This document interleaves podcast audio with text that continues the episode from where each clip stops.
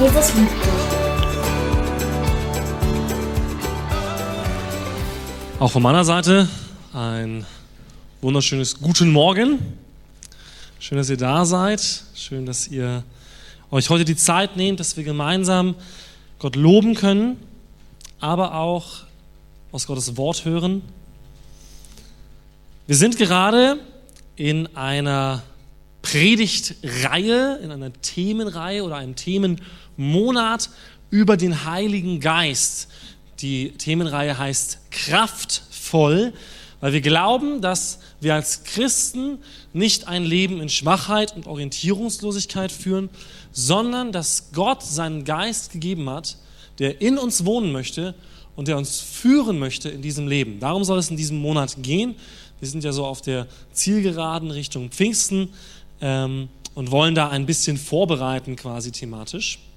Wir haben letzte Woche gesprochen über das Thema Freiheit und heute wollen wir sprechen über das Thema voll verändert.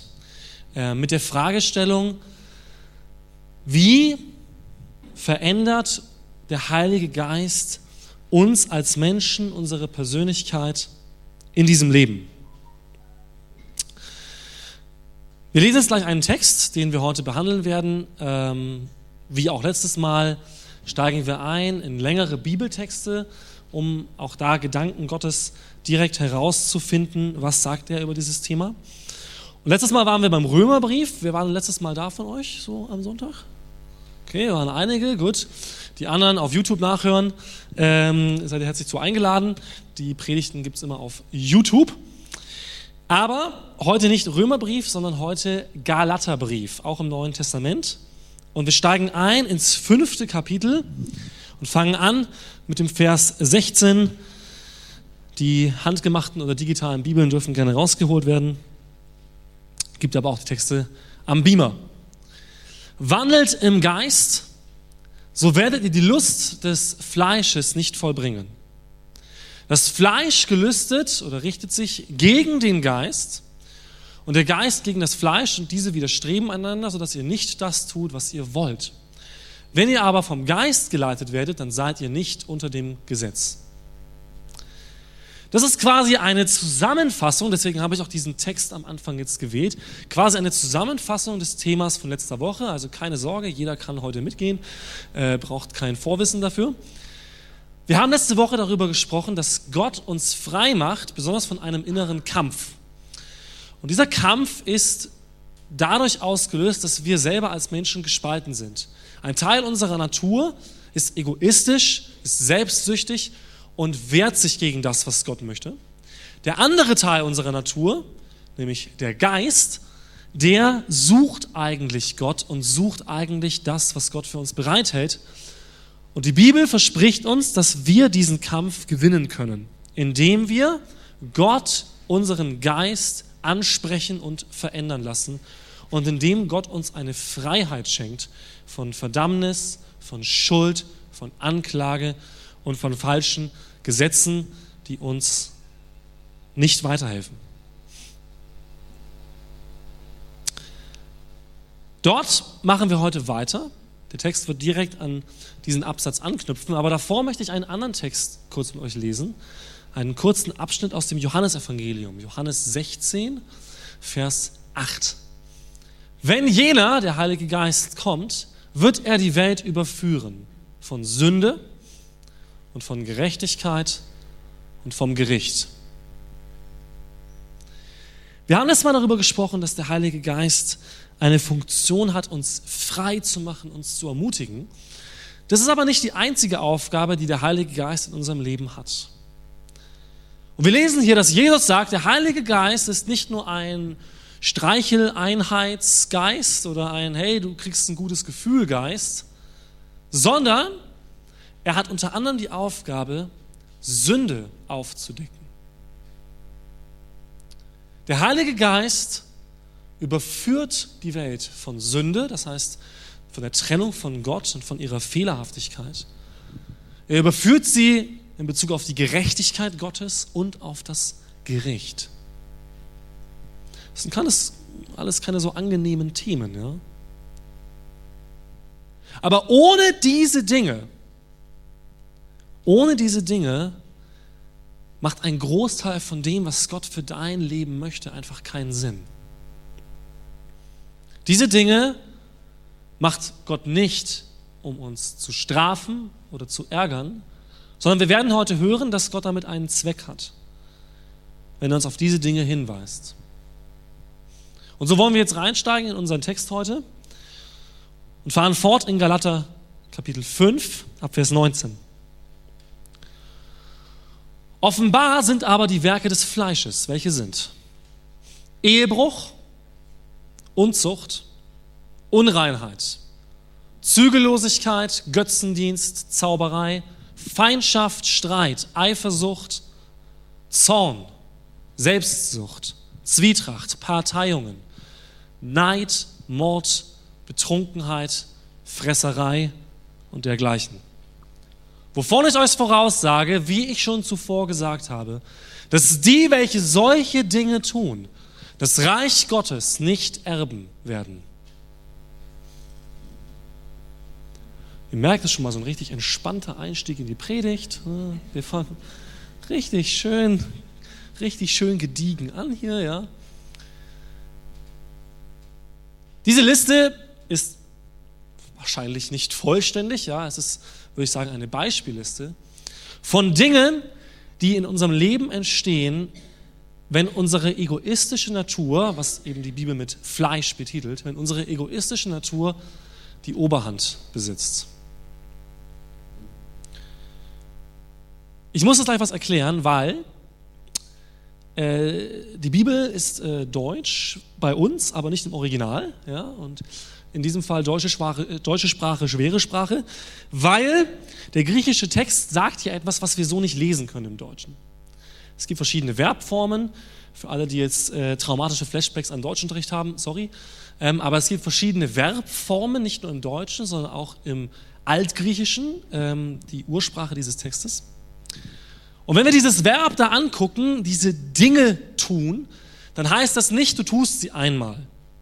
Es gibt auch andere Texte im Neuen Testament, wo drin steht, wer Sünde tut, ist vom Teufel. Und manche Christen bekommen dann Angst und sagen, okay, wenn ich einmal sündige, dann bin ich nicht mehr gerettet oder sowas. Ja? Das ist völliger Quatsch. Was hier steht, ist ein fortwährendes Tun. Ein Lifestyle sozusagen. Ja, ich versuche ja, weil hier im zweiten Gottesdienst sind mehr junge Leute da, so, ne, so englische Wörter. Äh, ein Lifestyle quasi. Dieser Lifestyle oder dieses fortwährende Tun, das ist hier gemeint. Aber es ist auch nicht weniger als das gemeint. Und was wir in diesem Text dann lesen ist, diese Dinge, die hier aufgelistet sind, wenn sie eine Normalität sind von unserem Leben,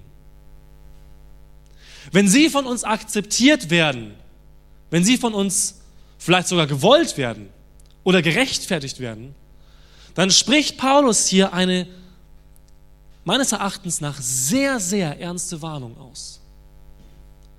Diejenigen, die das als ihren Lebensstil pflegen, diejenigen, die das fortwährend zulassen, werden das Reich Gottes nicht erben.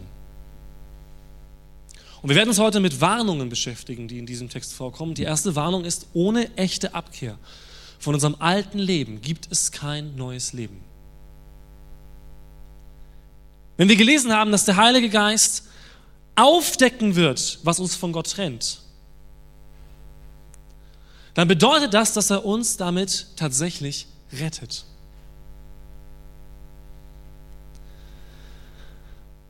Dieses dieser Aspekt oder dieser Abschnitt des Textes lässt sich in einem Wort in der Bibel zusammenfassen, das ist Buße. Ja? Buße heißt im Griechischen Metanoia, also Erneuerung des Sinnes quasi. Und ist ein theologischer Begriff, der seit 2000 Jahren in der Christenheit eigentlich gang und gäbe ist, wenn auch mit anderen Worten. Ja, das Wort Buße kommt ja auch nicht aus dem Altgriechischen, sondern hat man sich im Deutschen dann irgendwann überlegt. Aber komischerweise sehe ich, dass die Kirche heutzutage ganz oft nicht mehr die Notwendigkeit empfindet, darüber zu predigen. und das zu benennen. Im letzten Jahrhundert hat sich so ein Denken und eine, eine Praxis etabliert, die folgendermaßen aussieht. Man predigt das Evangelium, macht Großveranstaltungen, das ist alles super bis hierhin, da bin ich voll dafür. Und dann sagt man den Leuten, du sprichst jetzt ein Gebet, schreibst das Datum von heute in deine Bibel und jetzt bist du safe. Und jetzt brauchst du dir keine Gedanken mehr machen und jetzt kannst du dein Leben leben. Und ja, in dem Moment, wo ich Jesus als meinen Retter, Herrn und Erlöser anerkenne, wo ich mich im Glauben auf sein Erlösungswerk stütze, bin ich gerettet. Aber die Bibel sagt, es gibt zwei Aspekte der Errettung. Der erste ist Rechtfertigung. Das geschah am Kreuz. Meine Sünden sind vergeben, auf mir liegt keine Schuld. Aber der zweite Aspekt wird ausgedrückt mit dem Wort Heiligung. Es bedeutet eine Veränderung unseres Wesens hin zu Gottes Wesen. Und der Hebräerbrief sagt in Kapitel 12, dass wir ohne diese Heiligung Gott nicht sehen werden. Das bedeutet, wir sind zwar gerettet aus Glauben, aber doch sind wir ja noch nicht angekommen. Und der Apostel Paulus sagt, nicht der Anfang wird gekrönt, sondern das Ende. Wenn ein Mensch sagt, ich habe ja schon mal dieses Gebet gesprochen und ich habe das Datum in meiner Bibel stehen, aber ich lebe mein Leben, wie ich möchte, dann ist dieser Mensch in einer großen Gefahr. Denn Paulus sagt sehr klar, ohne echte Abkehr von unserem alten Leben gibt es kein neues Leben. Wer diesen Lebensstil unseres Egoismus einfach akzeptiert, kann keinen Anteil haben am Reich Gottes. Und das wird unterschiedlich ausgelegt. Die einen sagen, hier geht es darum, dass wir in diesem Leben Gott nicht erfahren können. Und die anderen sagen, es geht um die tatsächliche Errettung. Ich glaube, dass es um mehr geht als einfach nur, dann hast du hier weniger von Gott. Sondern ich glaube, es geht tatsächlich darum, wie auch schon in der letzten Predigt genannt, wer wir sind. was wirklich in uns vorgeht, was wirklich unser Lebensmotiv ist, was uns wirklich bestimmt. Und Paulus sagt, wenn wir unserem Egoismus Raum geben, wenn wir vielleicht unseren Egoismus sogar noch religiös entschuldigen, weil wir sagen, ja, aber es gibt ja keine Verdammnis und keine Anklage mehr für mich, dann kann es sein, dass wir auf einem Weg sind, der zu unserer eigenen und vielleicht auch der Zerstörung von anderen führen wird. Diese Umkehr und diese Veränderung unseres Lebens geschieht nicht aus unserer Kraft. Das möchte ich ganz klarstellen. Es geht hier eben nicht darum, dass du dich jetzt mehr anstrengen musst, sondern dieses Metanoia, diese Buße, diese Umkehr geschieht durch Glauben an das Evangelium Jesu Christi. Je mehr wir glauben, dass Jesus für uns gestorben ist, dass er der Weg, die Wahrheit und das Leben ist, desto mehr wird sich unser Leben verändern. Das glaube ich. Es hängt am Evangelium. Es beginnt mit dem Evangelium und es endet mit dem Evangelium. Das bedeutet, dass wir das Evangelium verstehen müssen, dass wir es verinnerlicht haben müssen, dass wir uns nach dem Evangelium Jesu richten. Und dass wir es nicht als eine Ausrede benutzen, um uns besser zu fühlen. Denn darum geht es überhaupt nicht. Gott geht es nicht darum, dass du dich in deiner Schuld besser fühlst. Das ist nicht sein erstes Ziel. Sein erstes Ziel ist, ist, dass er in dir Gestalt gewinnt.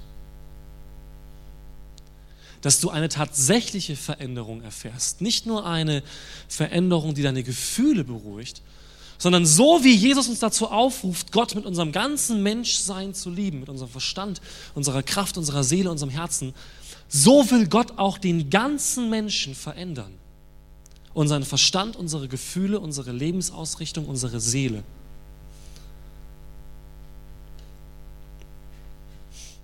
Wir lesen weiter. Galater 5, Vers 22.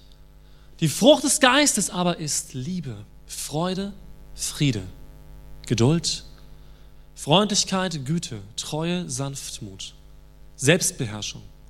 Gegen solche Dinge gibt es kein Gesetz. Ich habe jetzt keine Zeit, da ein gesamtes Bibelstudium drüber zu machen. Es gäbe hier sehr viele Dinge zu sagen. Dafür gibt es regelmäßig biblische Lehrabende online. Keine Werbung an der Stelle. Ähm aber was ich hierzu sagen möchte, ist Folgendes. Diese Dinge haben einen qualitativen Unterschied zu dem, was wir als die Werke des Fleisches gelesen haben. Wenn wir uns nochmal jetzt zurückerinnern, ja, ich weiß ja, in der heutigen Zeit ist äh, so unser Gedächtnis sehr kurz. Ich glaube, sieben Sekunden sagt man unser Kurzzeitgedächtnis mittlerweile durch die äh, ganzen Medienbestrahlung. Aber wenn wir uns nochmal zurückerinnern an die letzte Folie, ja, dann äh, stand da so etwas wie Streit, Zorn, Neid, Mord und so weiter. Es ist also sehr tatenbezogen. Es sind Dinge, die wir tun.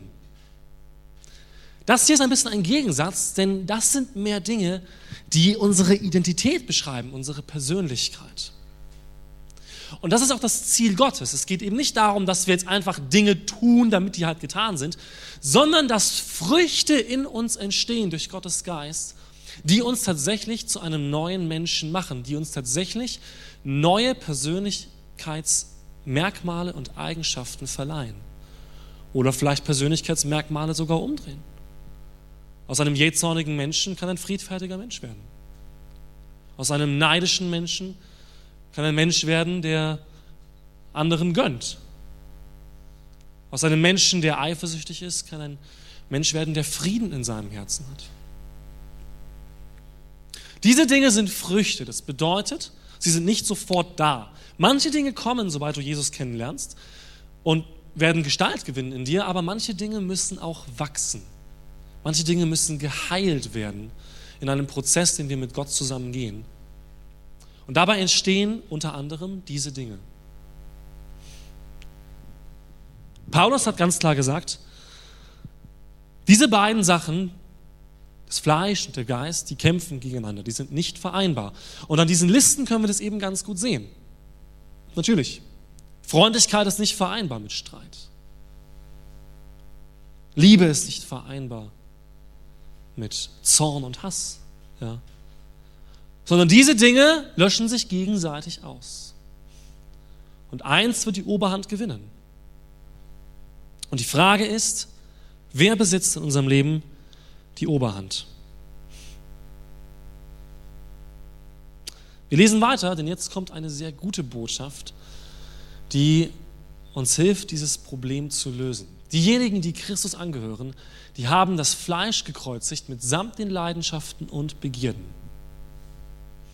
Das bedeutet, sobald du an Jesus glaubst, sobald du Jesus kennengelernt hast und glaubst, dass er für deine Schuld am Kreuz gestorben ist, ist damit auch deine ganze Schuld und dein ganzer alter Mensch mitgestorben. Amen. Die Taufe verdeutlicht das. In der Taufe sagen wir, der alte Mensch stirbt, aber der neue steht wieder auf. Und die Bibel sagt, das geschieht nicht durch unseren Verdienst, sondern ist allein Gnade Gottes. Dieser Prozess der Veränderung durch den Heiligen Geist ist nicht Frage unserer Anstrengung oder unseres Intellekts oder unserer Disziplin, obwohl diese ganzen Dinge natürlich Platz haben und auch nötig sind. Aber was, was wir eigentlich brauchen, was der Startpunkt ist, ist die Gnadentat Gottes für unser Leben. Nämlich, dass er uns befreit und dass er uns bereits frei gemacht hat. Natürlich müssen wir das glauben, ihr Lieben.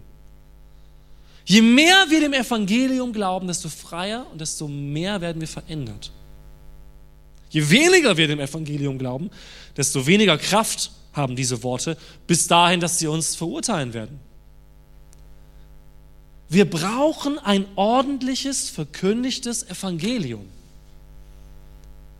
Und wir brauchen Menschen, die nicht 40 Jahre Christen sind und das alles wieder vergessen haben, sondern die in der Lage sind, in diesem Evangelium zu leben. Die nicht nur sagen, ja, den Begriff Gnade kann ich dir in fünf Sprachen übersetzen, sondern die Gnade leben. Die nicht nur alle Bibelstellen aufsagen können zum Thema Reinheit, sondern die anderen helfen, in Reinheit zu leben. Es gibt bereits einen Sieg. Es gibt bereits einen Sieg für dich. Und es ist so entscheidend, dass wir das wissen. Denn dieser Kampf ist bereits gewonnen. Dieser Kampf ist bereits erledigt. Aber Jesus sagt, dieser gewonnene Sieg hat für uns keine Bedeutung und keine Relevanz, wenn wir nicht daran glauben. Wenn wir dem nicht vertrauen von ganzem Herzen, mit ganzem Verstand, mit ganzer Seele.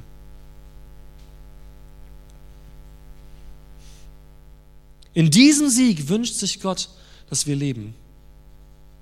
Das heißt, alles, was heute gesagt wird, ist nicht Frage von Anstrengung, sondern von Hingabe. Hingabe ist das Gegenteil von Anstrengung. Hingabe bedeutet loslassen. Hingabe bedeutet sich fallen lassen und die Kontrolle oder beziehungsweise die Führung an jemand anderen zu übergeben und zu sagen, okay, geh du mir voraus. Okay, ich lasse mich fallen. Ich folge dir, Jesus.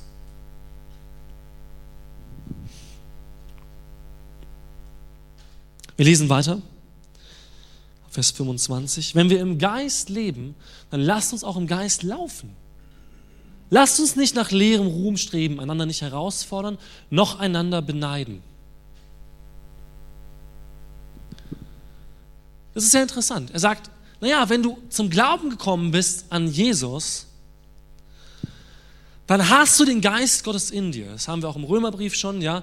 Wer den Geist Christi hat, der ist nicht sein und so. Das heißt, sobald du dich zu Jesus bekehrst, hast du den Geist Gottes. Aber es ist deine Verantwortung, das auch umzusetzen und darin zu leben. Paulus stellt hier quasi die Frage, also wenn ihr das alles verstanden habt und wenn ihr das alles wisst, warum macht ihr das dann nicht?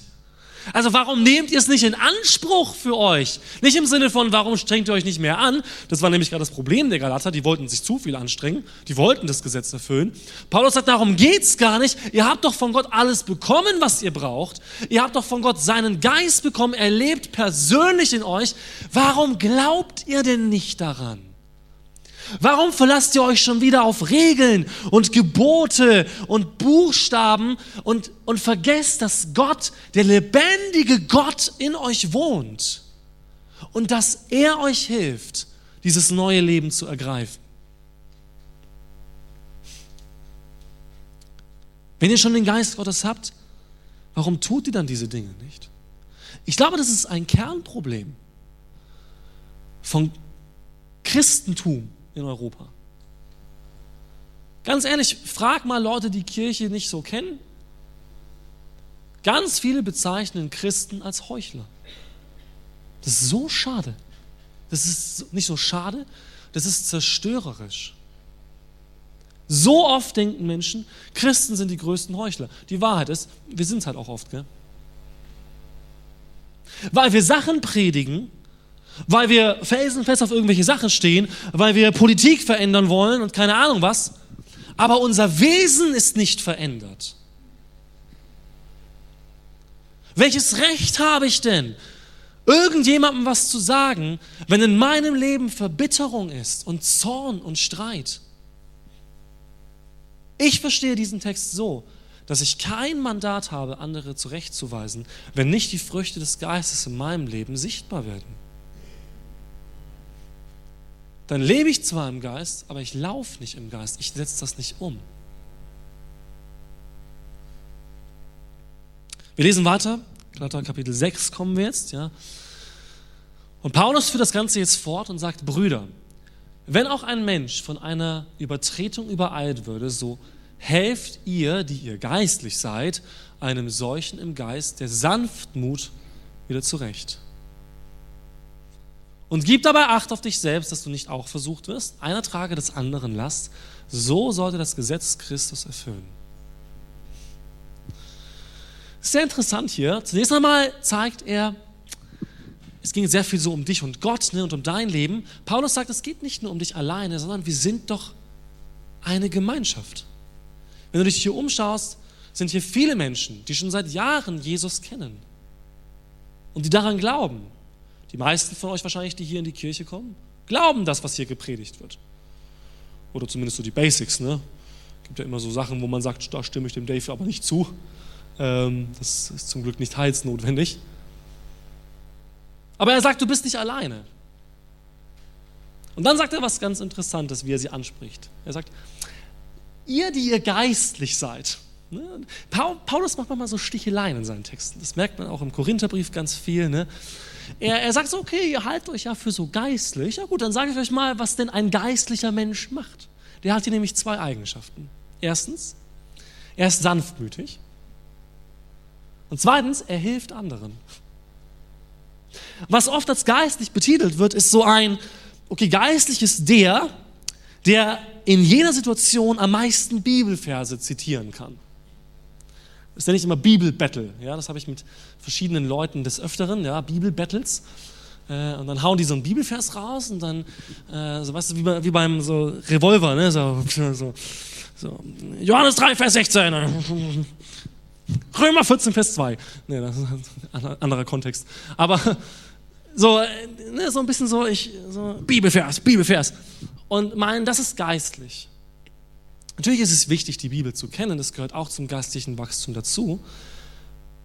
Aber er sagt, naja gut, wenn, jetzt, wenn ihr euch für so geistlich haltet, dann seid sanftmütig, seid geduldig mit Menschen und helft ihnen.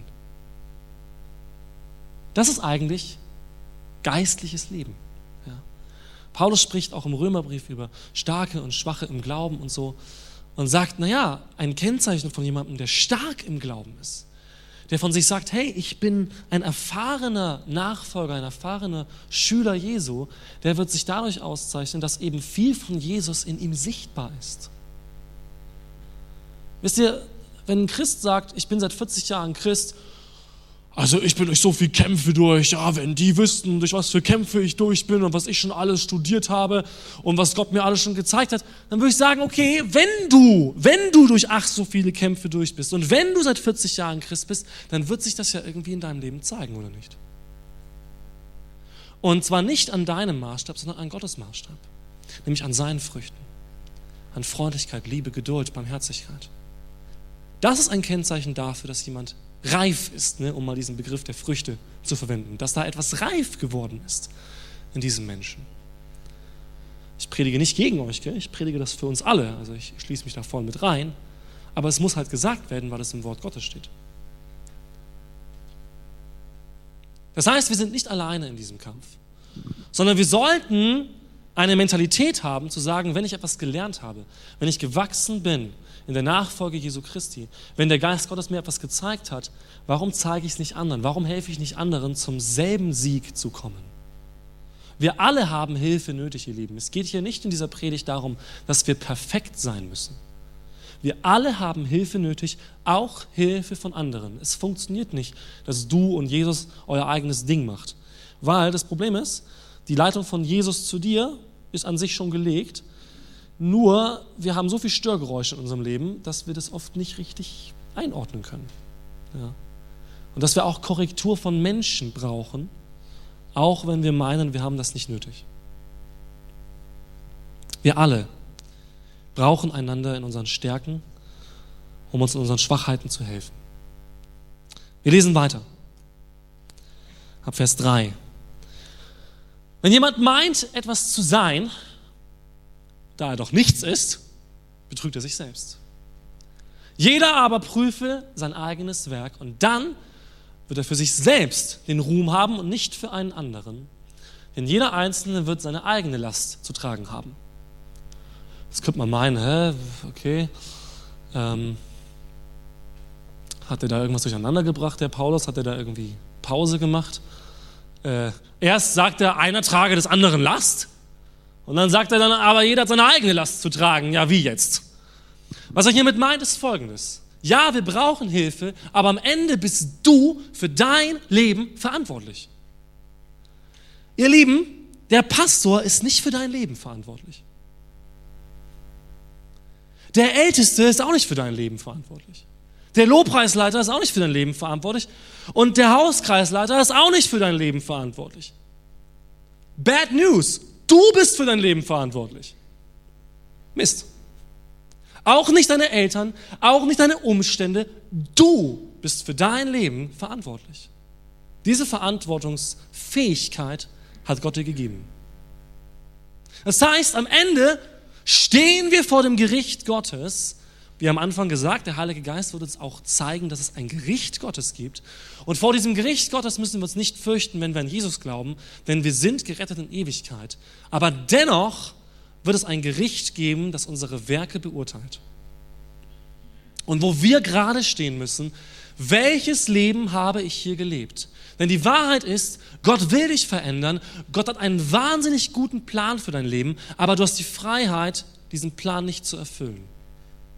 Du hast die Freiheit, ein anderer Mensch zu werden, als Gott es möchte. Und Paulus sagt, es gibt Menschen, die werden am Ende gerettet sein. Die sind am Ende in der Ewigkeit bei Jesus. Aber ihr ganzes Werk wird verbrennen wie Stroh. Es wird nichts übrig bleiben. Ist das eine motivierende Sicht für euch? So für ein, für ein Leben? So, wenn man dann so gestorben ist und vor Gott steht und dann sieht man so sein Leben und sinnlos, sinnlos, sinnlos, egoistisch, egoistisch, egoistisch, hat nichts gebracht, da alles weg, hast noch anderen geschadet. Oh, ja. Einmal hast du jemandem was Nettes gesagt. Das hat dem geholfen. Ist, das, was, ist es das, was wir uns wünschen? Ich glaube, es ist nicht nur etwas, wo wir traurig werden. Ich glaube, es sollte uns in eine Ehrfurcht versetzen. Gott beurteilt dein Leben. Ich beurteile dein Leben übrigens nicht, auch wenn ich hier predige. Meine Aufgabe ist, Wort Gottes zu predigen und es über uns auszusprechen, was Gott sagt. Ich beurteile dein Leben nicht. Das ist nicht meine Aufgabe. Aber Gott beurteilt dein Leben. Und er hat jedes Recht dazu. Er hat dich gemacht. Und er kann dein Leben beenden, wann er möchte. Das kommt auch noch dazu. Wenn jemand meint, etwas zu sein, da er doch nichts ist, ja, nochmal zurück bitte die Folie. Nochmal den, den, genau. Wenn jemand meint, etwas zu sein, da er doch nichts ist, betrügt er sich selbst ich mag Paulus, er ist irgendwie so, er ist direkt. Ja? Er, er, geht, er geht sehr direkt mit geistlichem Stolz um. Er sagt, wer sich eben für so viel hält, wer meint, er sei so geistlich, prüfe sich selbst. Prüfe sich selbst, prüfe dein Werk. Prüfe, was in dir vorgeht. Prüfe, was in deinem Herzen ist. Prüfe deine Gedanken und schau, was da wirklich vorgeht. Und du wirst wissen, wo du stehst. Und das ist eine Warnung, die Gott hier ausspricht. Zweite Warnung heute in diesem Text. Halte nicht mehr von dir, als du bist. Halte nicht mehr von dir, als du bist. An anderer Stelle sagt Paulus, jeder lebe gemäß seines Glaubens. Und ich predige das mir selber. Diese Sache predige ich mir selber häufig. Denn ich bin in einer Verantwortung, die Gott mir gegeben hat, das Wort Gottes zu predigen. Und Paulus, wer das Wort Gottes predigt, muss darauf achten, selber nicht verwerflich zu werden. Was wird es euch bringen, wenn ich hier stehe und predige und am Freitag trefft ihr mich jeden Club, äh, trefft ihr mich jeden Freitag besoffen im Club oder sowas? Ja? Es würde dem Wort Gottes schaden. Und es gilt nicht nur für Prediger, es gilt für jeden von uns. Denn wir alle repräsentieren Jesus. Und wenn wir mit Stolz und mit mangelnder Kritikfähigkeit auftreten, wird nichts anderes dabei herauskommen als das, was unsere egoistische Natur befördert, nämlich Stolz, Eifersucht, Zank, Streit und so weiter. Das wird dabei herauskommen. Wenn wir meinen, wir brauchen keine Kritik mehr, wir brauchen keine Verbesserung mehr, wir brauchen keine Korrektur mehr. Wir alle brauchen Korrektur. Es ist mir ganz egal, wie lange du hier schon auf dieser Erde bist, du brauchst Korrektur. Wir alle brauchen das. Und wie wir gelesen haben, brauchen wir es in Sanftmut und in einem Geist, der füreinander ist, nicht gegeneinander. Nicht, wenn ich jemanden korrigiere, um mich selbst zu erheben, sondern wenn ich jemanden korrigiere, um ihn zu erheben oder sie zu erheben. In diesem Geist sollen wir leben, in einer Gemeinschaft, die sich gegenseitig hilft. Wir lesen weiter den letzten Abschnitt für heute. Jetzt geht es nochmal richtig rund. Wer im Wort unterrichtet wird, der gebe dem, der ihm unterrichtet, Anteil an allen Gütern. Das ist jetzt ein anderes Thema, da geht es um die Bedeutung des Predigtdienstes. Irrt euch nicht. Gott lässt sich nicht spotten. Was der Mensch sät, wird er auch ernten. Wer auf sein Fleisch sät, wird vom Fleisch Verderben ernten. Wer aber auf den Geist sät, wird vom Geist ewiges Leben ernten. Man hätte auch Neudeutsch ein anderes Wort hier einfügen können. Gott lässt sich nicht verahen. Ne? Aber das steht da. Das ist genau der Sinn, den Paulus hier sagt. Er sagt, Gott lässt sich nicht verahen. Er lässt sich nicht in die Irre führen. Gott weiß, wer wir sind. Und was hier ausgesprochen wird, ist ein Prinzip Gottes, das nicht nur in der Natur gilt, sondern auch in unserem geistlichen Leben. Das, was du befeuerst, das, was du fütterst, das gewinnt die Oberhand. Ganz einfach. Und er sagt, wenn wir ständig unseren Egoismus pushen, sei es durch geistliche oder durch ungeistliche Mittel, man kann mit beiden Dingen den Egoismus super pushen, wenn wir unseren Egoismus pushen, wenn wir meinen, wir setzen unsere Gedanken, unser Leben um, wir sind nicht mehr kritikfähig, wir machen unser Ding, wir machen die anderen auch noch fertig, dann, sagt Paulus, wird ein Ergebnis dabei rauskommen, und zwar Verderben. Dein eigenes und das der anderen. Und das ist keine leichte Sache, ihr Lieben, denn die Bibel sagt auch, wenn wir dem Leben anderer schaden, wird Gott uns zur Rechenschaft ziehen. Jesus sagt einmal, wer einen dieser Kleinen zum Abfall verführt, für den wäre es besser, ihm wäre ein Mühlstand in den Hals gelegt und er würde ins Wasser geworfen. Ist klar, dass Jesus uns da warnt? Kommt das rüber? Dass er sagt, hey, du hast eine Verantwortung, wie du lebst. Ja, am Ende stehst du für dein Leben vor Gott. Nicht für das Leben von den anderen. Aber du stehst auch für das vor Gott, was du anderen getan hast. Und die Frage ist, wer gewinnt die Oberhand? Und ich glaube, wir sind so unsensibel in unserer Gesellschaft für spirituelle Dinge, für das Reden des Geistes. Wir sind so in Hektik, so in Sorgen, so in Gemecker. Als Deutsch, das muss man sich mal geben, als Deutsche sind wir Weltmeister im Meckern. Macht mal den internationalen Vergleich. Reichtum, Infrastruktur, Politik, ja, wo wir da stehen. Dann meckern wir die ganze Zeit. Anderes Thema, sorry. Musste ich kurz rauslassen.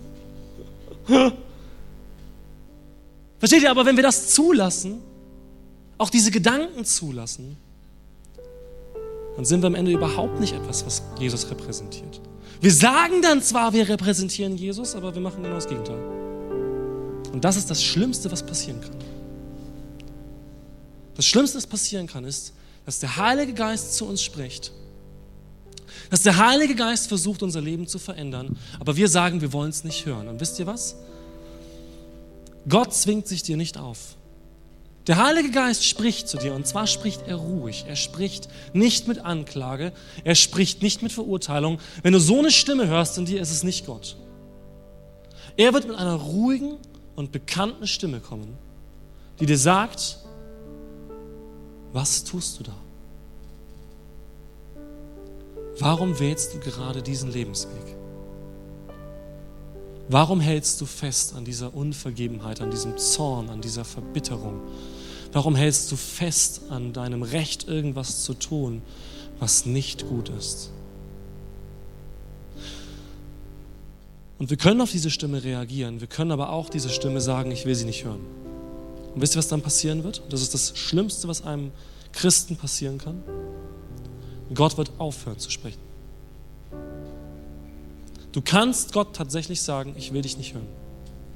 Und die Bibel nennt das den Geist verstummen lassen oder den Geist auslöschen. Er wird nicht mehr sprechen. Und das Schlimmste, was dem Menschen passieren kann, und das ist auch das, was Gott dem Menschen gibt, der nicht an Jesus glaubt, er lässt den Menschen in seinem eigenen Unheil laufen. Er lässt ihn quasi in die Kreissäge laufen und hindert ihn nicht daran. Das ist das Schlimmste, was einem Menschen passieren kann. Römer 1 sagt, das ist das, was Gott bestimmt hat. Er sagt, die Menschen könnten umkehren zu Gott. Sie wollen es nicht. Sie wollen Gott nicht. Sie wollen ihr eigener Herr sein. Und deswegen lässt sie Gott in ihr eigenes Verderben laufen. Er schickt keine Blitze vom Himmel, er schickt keine Sintflut mehr. Er lässt sie einfach in ihr Verderben laufen. Und wir sind Gottes Kinder. Das bedeutet, Gott erzieht uns. Und wir haben Freiheit in Jesus. Aber wenn wir diese Erziehung Gottes nicht annehmen, wartet dasselbe Ergebnis auf uns. Wer sind wir, dass wir sagen könnten, wir sind darüber erhaben, was Gott sagt? Nein, Gottes Wort gilt für jeden Menschen. Und wenn wir uns davon abkoppeln und wenn wir sagen, wir wollen die Stimme Gottes nicht hören, wir wollen nicht umkehren, wir wollen nicht, so wie die Bibel es sagt, Buße tun, dann wird das Ergebnis Verderben sein. Ihr Lieben, das ist eine ganz ernste Warnung heute. Ne? Keine Happy-Clappy-Predigt heute. Es ist eine ernste Warnung. Versuche nicht, Gott etwas vorzumachen. Versuche nicht, Gott etwas vorzumachen. Gott sieht, unser Herz. Eines der mutigsten Gebete, das du sprechen kannst, findet sich im Alten Testament. Prüfe mein Herz und sieh, wie ich es meine. Das, bevor du das betest, erstmal nachdenken. Weil was das bedeutet ist, wir kommen zu Gott, wir sagen, prüfe mein Herz und er wird es dir zeigen. Er wird es dir zeigen. Und dann wird er sagen, okay, jetzt verändern wir was.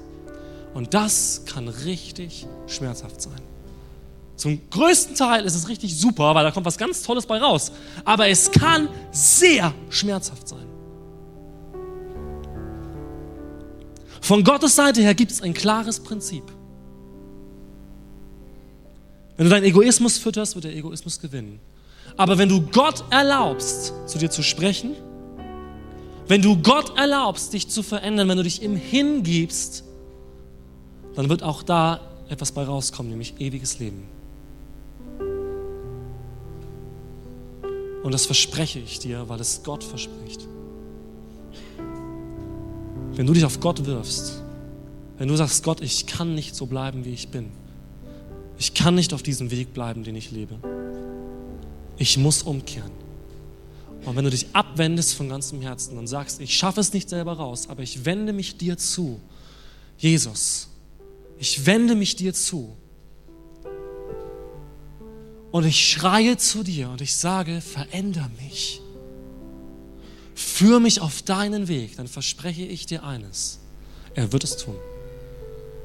Er lässt dich niemals im Stich. Er lässt die 99 Schafe zurück und geht dem einen Schaf nach, das so dumm war und gedacht hat, die Gräser an der Klippe sind die saftigsten und da will ich jetzt hin. Er geht dem verlorenen Sohn entgegen. Er dachte, er ist so klug, sein Geld jetzt einzusetzen und baut sich jetzt ein eigenes Leben auf und sagt seinem Vater noch ins Gesicht, du bist wie für mich gestorben.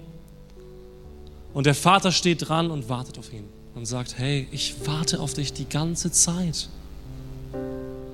Und dieser Sohn kommt nach Hause in dieser biblischen Geschichte und der Vater legt ihm einen purpurnen Mantel um, das sind alles alttestamentliche Symboliken. Er lässt ein Fest bereiten, er lässt ein Tier schlachten und er sagt, es ist alles okay. Wir fangen heute von neu an, okay? Nicht nur das, wir machen bei mehr weiter, als du vorher warst.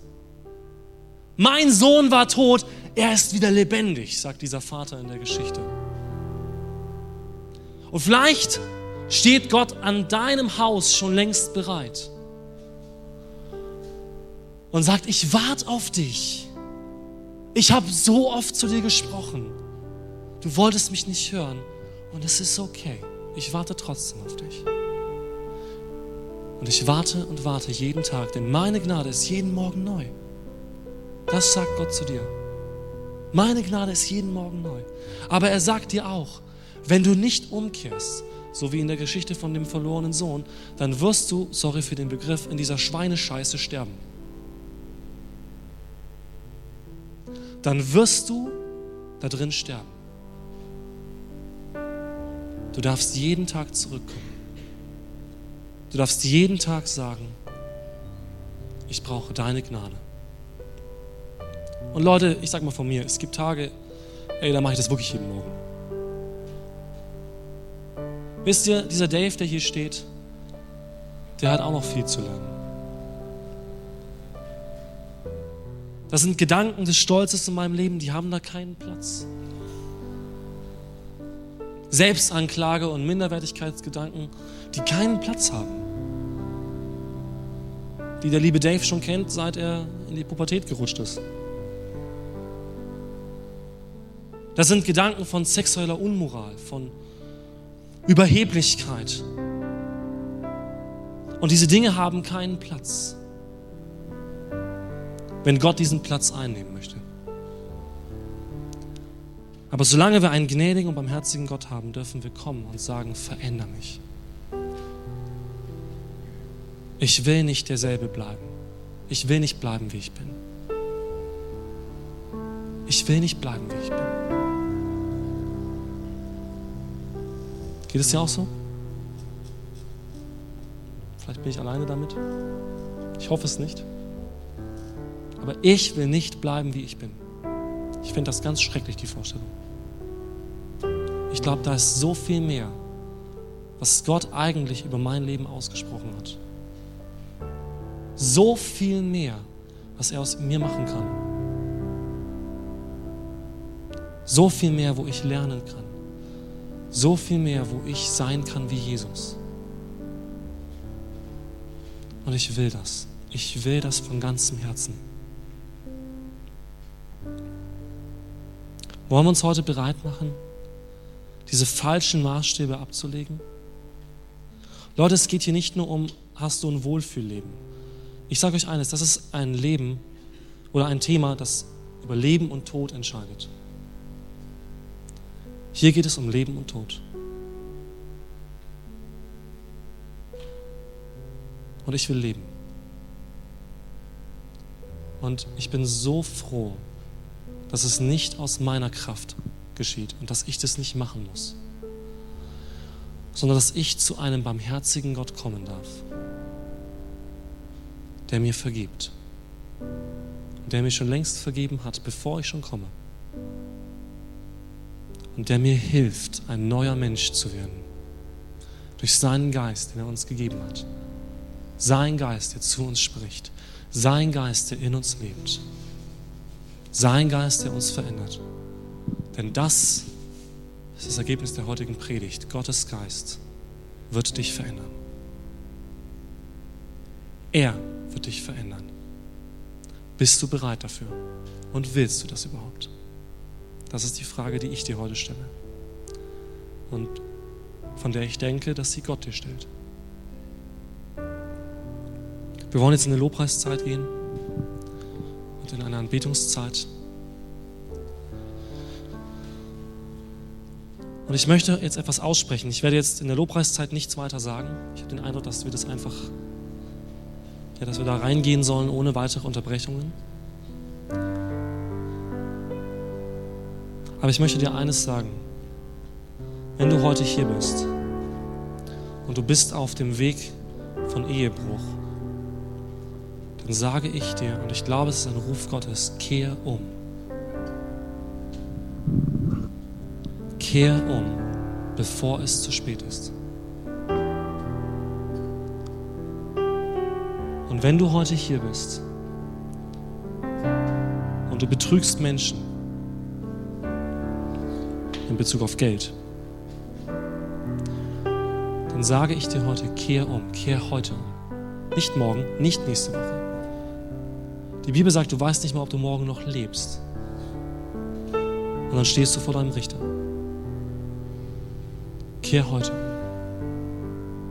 Gib dich heute Gott hin und sag, ich akzeptiere das nicht, dass ich da langlaufe, wenn du mir sagst, ich soll da langlaufen. Hilf mir, die richtige Richtung zu wählen. Und wenn du heute hier bist, und das ist meines Erachtens nach das Schlimmste, was einem, oder eines der schmerzhaftesten Dinge, die einem begegnen kann, wenn du heute hier bist und du hast schon gemerkt in der Predigt, dass der Heilige Geist Dinge bei dir anspricht. Dass da Sachen hochkommen. aber du hast sie sofort weggedrückt, weil du dich selbst rechtfertigst, weil du denkst, diese Gefühle haben keinen Platz, weil du denkst, du bist schon geistlich genug, dann möchte ich dich warnen. Kehr um. Das ist Stolz. Und die Bibel sagt, Gott naht sich dem Stolzen nicht, er entfernt sich vom Stolzen. Er wird sich von deinem Leben entfernen. Aber dem Demütigen gibt er Gnade. Und deswegen rufe ich dich besonders oder rufe ich uns besonders an diesem Punkt auf, dass wir umkehren von unserem Stolz, von unserer eigenen Scheinwelt, bei der wir selbst angefangen haben, sie zu glauben.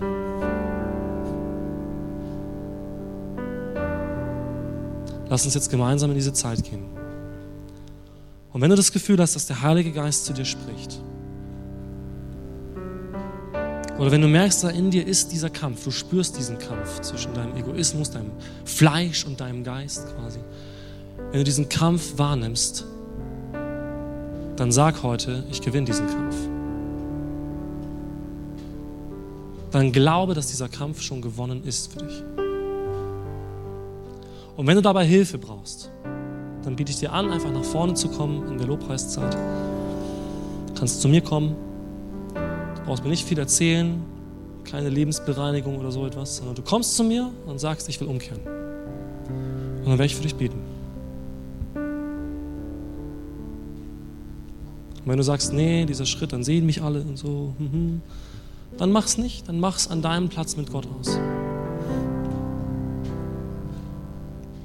Aber wenn du merkst, dass der Heilige Geist dich aufruft, kehr heute um. Amen.